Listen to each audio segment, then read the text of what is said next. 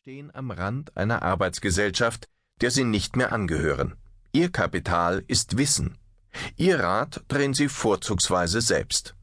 Für sie braucht niemand Wahlkampf zu führen. Sie sind die immer häufiger vorkommenden Muster der neuen Arbeit und einer neuen Gesellschaft, in der ein Grundgesetz gilt, das Politiker und Vollbeschäftigungspopulisten verabscheuen.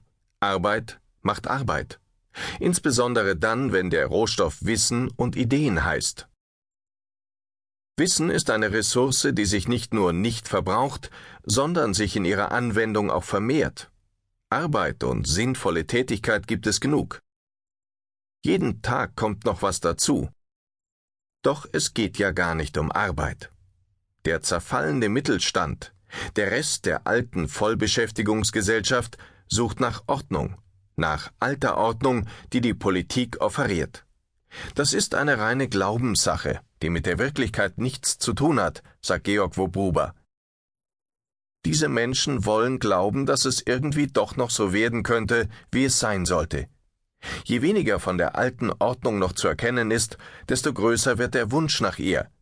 Der Ordnungssinn durch Erwerbsarbeit wird für diese Gruppe immer wichtiger. Es sind die Facharbeiter, die Angestellten, die industrielle Erbmasse an unselbstständig Erwerbstätigen, die die Veränderung der Arbeitsgesellschaft so fürchten, dass die Politik gar nicht anders kann, als darauf mit haltlosen Ordnungsversprechen zu reagieren. Eigentlich wissen alle Bescheid. Mit der Zukunft der Arbeitsgesellschaft ist es so wie mit der Rente. Die Politiker wissen, was die Bürger wissen, nämlich dass mit und ohne gesetzliche Garantie am Ende all jene, die heute arbeiten, gekniffen sind.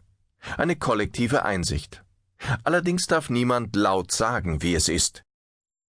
Denn dann steht der Hamster auf den Hinterbeinen, bläst die Backen auf und schnappt mit seinen Schneidezähnchen nach dem Boten der schlechten Nachricht.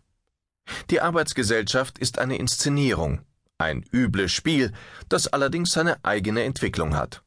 Früher wurde bestraft, wer nicht mitspielte. Heute werden auch die bestraft, die nicht mitspielen können.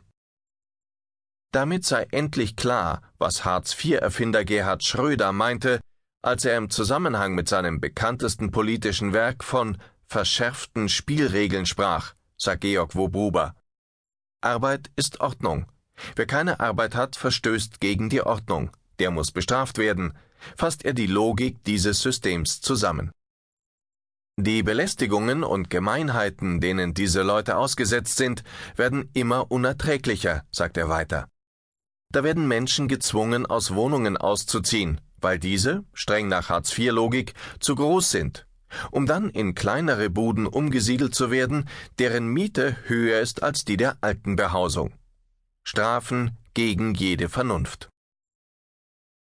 Im Jobcenter Offenbach werden Langzeitharzler, die mindestens 18 Monate lang keinen Job hatten, zur Teilnahme an einem Projekt verpflichtet, bei dem sie vier Tage in der Woche jeweils vier Stunden lang im Jobcenter erscheinen müssen.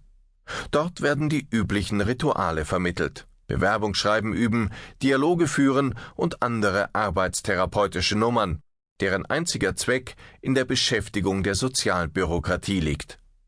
Wer an den sinnlosen Übungen nicht teilnimmt, etwa weil er sich auf eigene Faust einen Job sucht, kriegt kein Geld. Doch das ist nicht alles.